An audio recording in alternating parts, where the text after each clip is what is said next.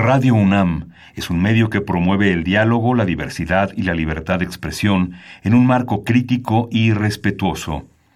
Los comentarios expresados a lo largo de su programación reflejan la opinión de quien los emite, mas no de la radiodifusora.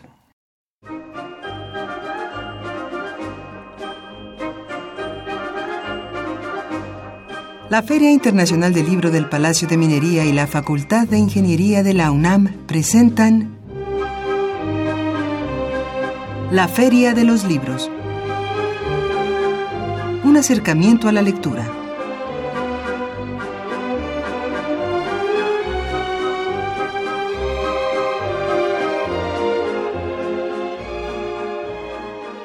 Amigos, muy buenas tardes. La Feria de los Libros les desea un feliz 2018. Mi nombre es Leslie Terrones. Hoy lunes, primero de enero del 2018, los saludamos con el gusto de siempre. Les recuerdo que este programa es grabado y solamente podrá establecer comunicación a través de nuestros medios electrónicos. En la mesa de conducción es un gusto saludar a Salvador Ponce. Hola, ¿qué tal? Leslie, muy buenas tardes. Muy contento de estar empezando este nuevo ciclo. Les recordamos nuevamente nuestros canales de comunicación. Si desean escribirnos un correo pueden hacerlo a la feria de los libros gmail.com. Además estamos en Twitter, allí nos encuentran como arroba feria libros. En Facebook estamos como Feria Internacional del Libro del Palacio de Minería.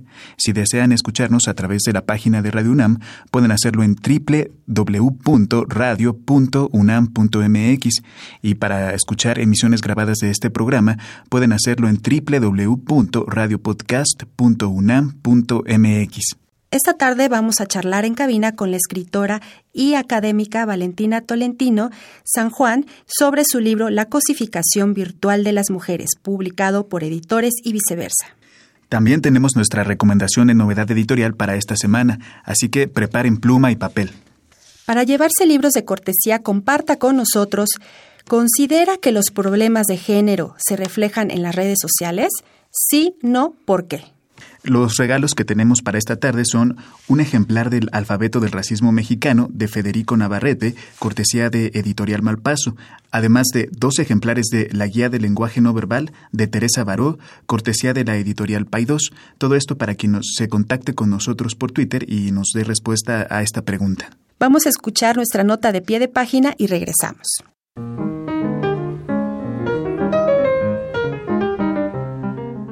Notas de pie de página.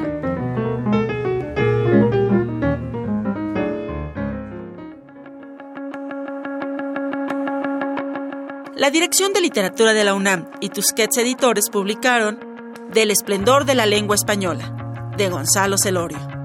Esta obra reúne 21 retratos de creadores que desde la novela, la poesía, la crónica, el ensayo, el artículo periodístico, la lingüística, la filología, la historia e incluso la mercadotecnia o la antropología se han distinguido por su amor a la palabra. Para regocijo del lector, estos retratos se animan con la escritura siempre festiva de Gonzalo Celorio, y al tiempo que visitamos dos decenas de escritores e investigadores excepcionales, también presenciamos y comprendemos mejor el desarrollo de la literatura mexicana. ¿Eres estudiante o recién egresado de la UNAM, el IPN, la UAM o alguna otra universidad pública y quieres participar como becario de la 39 Feria Internacional del Libro del Palacio de Minería? Entra a www.filminería.unam.mx y conoce la convocatoria y requisitos completos. Habrá remuneración económica. ¡Te esperamos! 39 Feria Internacional del Libro del Palacio de Minería. Bueno, pues ya estamos aquí de vuelta y ahora vamos a hablar sobre el libro La cosificación virtual de las mujeres, que lo publica la escritora y académica Valentina Tolentino.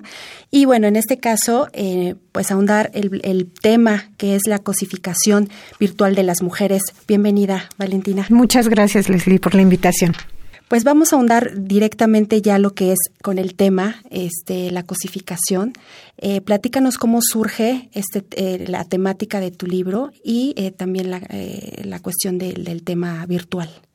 Ah, ok. Sí, bueno, mira, yo estudié sociología en la UNAM, entonces es un tema que me llamó la atención desde pues hace bastantes años, ¿no? Esta dinámica de comunicación y sobre todo eh, hace algunos años, pues el incipiente uso de las redes sociales, las que existían en su momento, que eran Second Life y, eh, ¿cómo se llama el otro? MySpace y, y Hi-Fi y todos esos, ¿no? Entonces ya eh, se me hacía un fenómeno bastante interesante cómo empezaba ya a trasladarse eh, la comunicación a este tipo de medios y bueno pues aprovechando eh, toda esta eh, todo este bagaje que nos que nos da la UNAM en cuanto a, todo lo que tiene que ver con comunicación sociedad y demás pues de ahí surgió la idea. Y es una investigación que, que traigo desde hace varios años en las redes sociales se, reproducen algunos comportamientos quizá que ya están presentes en nuestra cultura, pero que se pueden potenciar a través de estas plataformas? Sí, claro que sí. De hecho, bueno, es un poquito justamente de lo que hablo, porque por ahí eh, pongo en el ensayo lo que dijeron algunas teóricas o han dicho cuando este espacio todavía, bueno, todavía eh, está, digamos, ahorita en auge, pero digamos en los años 90, por ejemplo, pues todavía no tenía el potencial ¿no? que, que ahorita tiene y autoras anglosajonas, feministas sobre todo, veían que era un espacio donde se podría socavar las relaciones y la discriminación y todo esto que existe en el terreno, en el plano físico. Pero contestando tu pregunta, pues realmente vemos que no es así y que más bien lo que practicamos en el ámbito personal, en el ámbito físico, material, también se está trasladando ahora a la, a la virtualidad y si encontramos que hay incluso una potenciación de eh, pues de la discriminación, ¿no? De estas notas que se vuelven virales o chistes y demás que pues en su núcleo encierran violencia.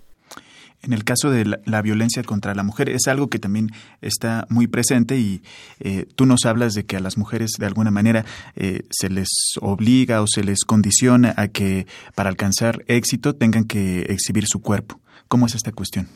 Sí, bueno, eh, contribuyeron mucho los medios de comunicación, los más media, porque antes de que existiera todo este boom de la realidad virtual, pues los medios de comunicación masivos fueron los que se encargaron de reforzar esta representación de la mujer hipererotizada, ¿no? O sea, que adquiría valor en función de que tanto pues mostrara y que tanto alcanzara el estatus que la misma sociedad y que estos medios reforzaron eh, para poder valer ¿no? en, en sociedad. Entonces, eh, esto luego fue interiorizado como representación social y esto es lo que ahora vemos también en las redes sociales, ¿no? O sea, finalmente ahí incluso es un fenómeno interesante porque las mismas mujeres lo repetimos, ¿no?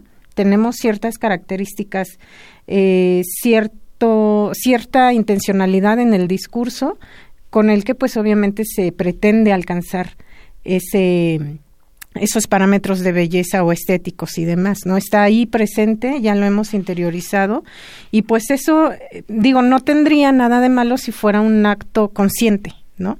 Y de hecho, bueno, fuera de, de estas palabras de maniqueas, bueno o malo, fuera de esos conceptos, aquí la cuestión es qué tanto ancla el cuerpo de las mujeres a un fenómeno de violencia, ¿no? Y bueno, ahí la consecuencia, pues obviamente es que eh, queda como truncada, obstaculizada la existencia de la mujer con esa atadura del, cuerpo del cuerpo. Perdón. Bueno, y estas problemáticas que normalmente siempre se han venido dando entre el género y ahora el Internet, ahora eh, pues lo vemos como un poco más visible en esta otra parte, ¿no? Remarcar ciertas características tanto de violencia, trata, discriminación, etcétera. ¿Cuál es el objetivo y a quién va dirigido tu libro?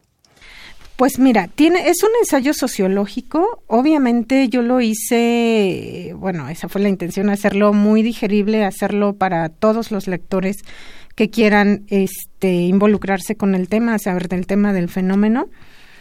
Lo han estado comprando mucho en la academia, en universidades, eh, jóvenes estudiantes y demás. Y bueno, pues va dirigido a todo el público, pero ese ha sido como el nicho que solito ha ido encontrando, ¿no? Eh, pues por la investigación que viene desarrollada ahí. Estamos platicando con Valentina Tolentino. Vamos a una pausa musical y regresamos.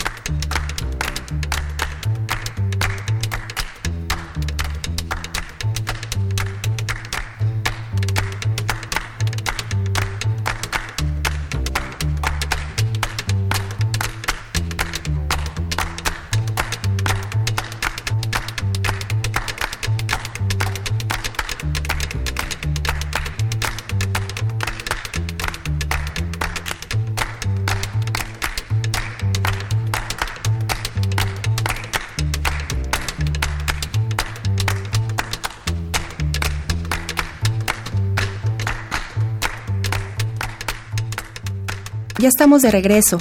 Esto que acabamos de escuchar es de Dave Brubeck, titulado On Square Dance. Estamos platicando con Valentina Tolentino sobre su libro La cosificación virtual de las mujeres.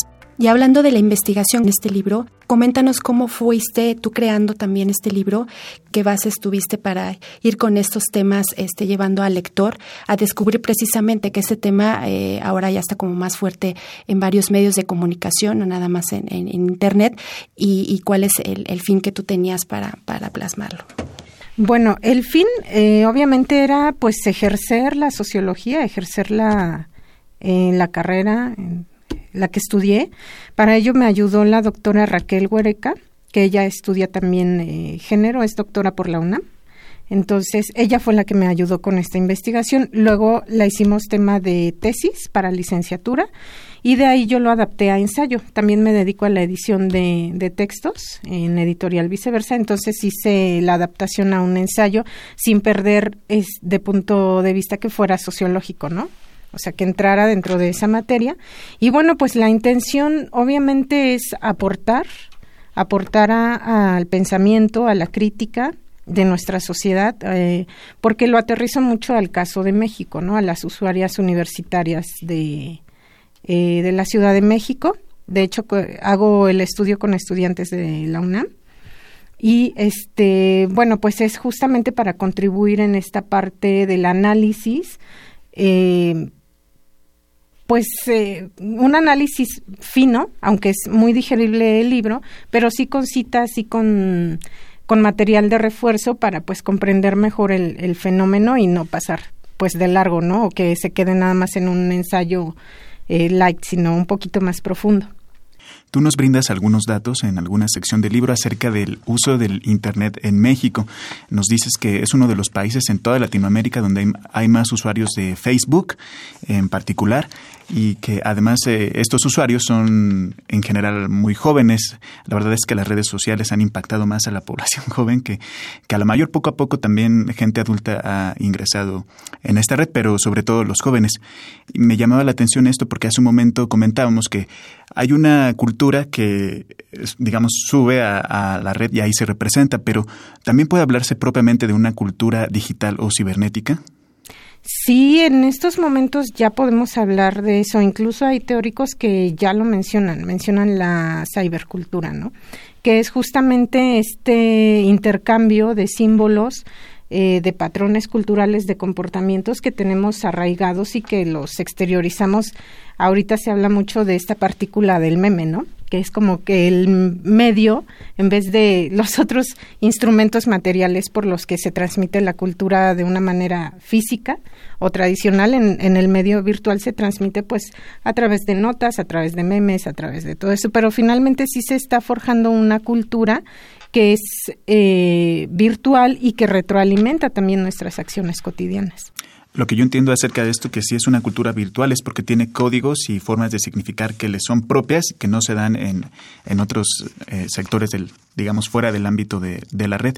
Y estos mecanismos se utilizan también en contra de las mujeres o para condicionarlas. Y en todo caso, ¿cómo son? ¿Cómo se dan? ¿Tú qué has podido observar al respecto? Sí, de hecho, bueno, está ahí la parte local, que nunca se abandona. En todo este intercambio cultural está como eh, estos símbolos, estos significados locales propios de nuestra cultura, propios de los estudiantes o de quien esté interactuando. Entonces es, es como la parte que permite que esta, esto se vaya propagando, ¿no? Entre los mismos usuarios insertos en determinada, en determinada cultura, en, determinado imaginario, que es lo que justamente hace que se retroalimente y que se vuelva como una forma más de cultura. Y claro, dentro de esto encontramos justamente eh, ciertos señalamientos, ciertos significados que remiten otra vez a la violencia de género de las mujeres. Por ejemplo, en la, en la investigación, eh, lo que hicimos la doctora Raquel Huereca y yo fue justamente investigar esta parte de las imágenes, eh, proyectándoselas pues a un grupo de estudiantes, ¿no? Imágenes de mujeres orientales eh, golpeadas o con burka o con cuestiones así. Y luego nos fuimos ya al caso más occidental, que era proyectarles pues todas estas imágenes de chistes sexistas, eh, memes y piropos y cosas por el estilo. Y pues nos damos cuenta de que son productos justamente de la sociedad, o sea, es producto de los usuarios. Y ahí pues a pesar de que se trate de normalizar, ¿no? De que se trate de pasar por desapercibido y se diga, por ejemplo, que, ay, pues son bromas, ¿no? No afectan. Y son chistes, ¿no? Eso, o sea, es algo como eh, que tiene que pasar por desapercibido y hasta se ve como una exageración, pues nos damos cuenta de que no, que realmente hay la violencia ahí está, ¿no? Entonces, justamente este ensayo lo que trata de hacer es exponer esa parte porque se puede partir de ahí y luego va creciendo como bola de nieve, ¿no? Hacia cosas mayores y hacia cosas más delicadas. Y finalmente, pues eso va cooptando justamente la autonomía y la autodeterminación de las mujeres, ¿no? Y bueno, ya con esta investigación, eh, coméntanos, bueno, sabemos que aquí en México, la Ciudad de México, eh, está el boom, ¿no? Del Internet, del Facebook, de las redes sociales y, como tú decías, de las que nuevas vienen en camino. ¿Cómo tú percibes como, como autora de, de este tema, este, la situación ahora actual de la mujer, que bueno, ya tenemos como esa totalmente la difusión, ¿no? del machismo, de la violencia, que ahora sí ya se, se declara como tal, ¿no? Este, no violencia, se habla, se platica, y ahora en redes sociales también, pero a veces es todo lo contrario, es, es eh, lo comento, lo comunico, pero al mismo tiempo soy atacada, ¿no? Entonces, ¿cómo ves estas dos partes? Sí, bueno, pues es que estamos en una etapa de transición obviamente yo creo que siglos de dominación. En el caso de las mujeres mexicanas, pues es un poco lo que toco eh, con este ensayo, ¿no? hacia donde apunta la investigación, que a pesar de que ya tenemos un discurso oficial de género, ya está en todos los medios, ya está en carteles, ya está en campañas universitarias y demás, pues en la práctica vemos que todavía hay demasiadas, si no es que se ha recrudecido en los últimos tiempos, ¿no? Pero justamente es porque la traemos interiorizada. Entonces es no es un proceso fácil reaprender, desintegrarla y bueno, empezar incluso pues las mismas mujeres que a veces reproducimos esto, pero la violencia intragenérica de la que habla Marcela Lagarde, ¿no? El atacarse unas a otras, es un proceso de, de reconstrucción, de deconstrucción y reconstrucción, ¿no? En el que tenemos que ir eh, primero siendo conscientes de nuestros actos cotidianos, de estos actos violentos, de los contenidos que compartimos y demás. Y bueno, es una tarea constante de ir reaprendiendo, de ir eh, pues entendiendo que hay acciones que por muy nimias que sean, que por muy laxas que nosotros pretendamos ver, pues realmente no es así, ¿no? Y creo que otra cuestión importante, tristemente, cuando hablamos de la violencia contra las mujeres en nuestro país, es el feminicidio, porque los números en este rubro son muy altos. Me llama la atención saber si hay alguna posible relación entre el fenómeno del feminicidio y la violencia contra las mujeres en Internet, porque en un primer momento podría pensarse que en todo caso lo que ahí hay son palabras y ofensas, pero que no puede pasar de allí. ¿Pero ¿Puede descubrirse algo más aparte de esto? Sí, pues es, es un poquito eh, lo que mencionabas, es como una bola de nieve y no son fenómenos aislados. Finalmente, si tenemos como sociedad eh, nuestra psique una representación social que violenta a las mujeres, es muy fácil ir, pasando de acto en acto. O sea, y es un poco el título del libro, ¿no? La cosificación virtual de las mujeres. Lo veo, lo estudio aquí en la virtualidad, pero también existe en el plano físico, de hecho de ahí parte. O sea, desde el momento que estamos percibiendo a una mujer como un objeto que se le puede hacer, que se puede vejar, que se le puede insultar, que se pueden subir sus fotografías, eh, y se les puede violentar y se les puede insultar y bueno, mil cosas que, que hay en la red que se les puede hacer desde ese momento, entonces estamos transmitiendo el mensaje de que se le puede hacer eso y cualquier otra cosa porque al final de cuentas es una cosa. Eso es lo que está en nuestra, en nuestra psique, ¿no?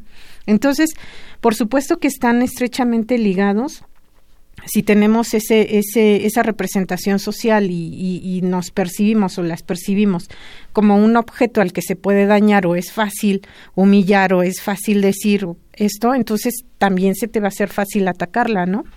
y hacer un grupo de trata y bueno, todo, todo esto que y al final de cuentas puede llevar hasta el feminicidio, ¿no? No es algo aislado que está ahí solito operando. O sea, los usuarios tenemos que ir eh, pues desterrando esas conductas y atacándolas y luchando para eso, para que, bueno, lo usemos de la mejor manera. Ese es el fin, pues ayudar. La tecnología para eso nació con ese fin o sea, para ayudar a las actividades del ser humano en su determinado contexto y ámbito. Entonces, eh, pues igual en este contexto, digo, ya vimos con el reciente terremoto que, que, sufrimos aquí en la ciudad, o sea, cómo se propagó la ayuda por medio de redes sociales, ¿no? Cómo se pudo hacer todo este movimiento de, de, de ayuda, de recolección de búsqueda y demás. Entonces, pues esa es una muestra de que sí las podemos usar para un crecimiento de la sociedad, ¿no? Pero pues sí es una tarea constante que tenemos que ir haciendo todos en, en, conjunto, ¿no? Ir desterrando pues estas cotas de violencia que, que ahí están y que pues son bastante visibles y, y pues bueno, tenemos fe en que, en que algún día eso suceda, porque ahorita pues sí está como muy fuerte la cuestión de la violencia en las redes. Quisiéramos ahora que nos platicaras un poquito de cómo ha sido la recepción del libro y también si nos puedes comentar eh, si tienes alguna presentación o dónde lo podemos conseguir. Sí, claro. Pues eh, es un tema eh, coyuntural, bueno, es un tema muy vigente y ha tenido muy buena recepción, afortunadamente. Y bueno, pues muchas gracias a los lectores, a las lectoras que me han invitado también a diversos foros y programas a, hablar de este tema. Qué bueno, me da gusto porque lejos de que se trate de que yo lo escribió como sea, es algo que considero que tienen que leer, que tienen que estudiar y, que al final de cuentas pues les sirve eh, como, como documento ahí de investigación. Hay bastante bibliografía que pueden consultar y bueno, pues sobre todo es para eso, ¿no? Para que ayude para que sea una herramienta que cree conciencia más allá de cualquier otra cuestión, ¿no? Es como la, la aportación y, pues bueno, un poquito más sentimental, pues la retribución, ¿no? De la UNAM, pues ahí es como mi, granito de arena por, por la educación recibida. Y bueno, se puede conseguir en, está en Fondo de Cultura, está en Sótano, también está en Gandhi, en la librería Voces en Tinta y próximas presentaciones, bueno, tengo mm, en, ahora en enero. Déjame verificarlo porque todavía no me confirman. Sí, o tus redes sociales para poder este, tener esa información, los radioescuchas puedan localizar este, las próximas presentaciones de este año. Sí, ese Viceversa Editor es la página de Facebook de la editorial Viceversa. Ahí podemos, bueno, ahí pueden buscar y ahí están las presentaciones anunciadas. O también ahí, pues, para cualquier información se pueden dirigir. El Twitter es también arroba viceversa editor. Pues muchas gracias por estar aquí en la Feria de los Libros y pues te agradecemos que hayas aceptado la invitación. No, gracias a ustedes. Salvador, pues hemos llegado al final de nuestro programa La Feria de los Libros. Un gusto eh, empezar este año platicando aquí contigo. Así es. Nos vemos próximamente. Y bueno, agradecemos a Silvia Cruz, la voz en las novedades editoriales y cartelera, a Marco Lubián en la producción y en los controles técnicos al señor Francisco Mejía. Mi nombre es Leslie Terrones y recuerde que leer es estar vivo. La Capilla Alfonsina ofrece diversas actividades, las cuales podrá consultar en la página web www.capillaalfonsina.bellasartes.gov.mx también los invitamos a consultar la página www.unpaseoporloslibros.com. La cartelera de actividades del Instituto Nacional de Bellas Artes la puede encontrar en su portal web www.imba.gov.mx. Desde la página web www.cultura.unam.mx Puedes ver el diario digital Cultura UNAM y checar la programación en los diversos espacios culturales que la universidad pone a la orden del día. Para consultar más programación de actividades, los invitamos a visitar la página web www.mexicoescultura.com.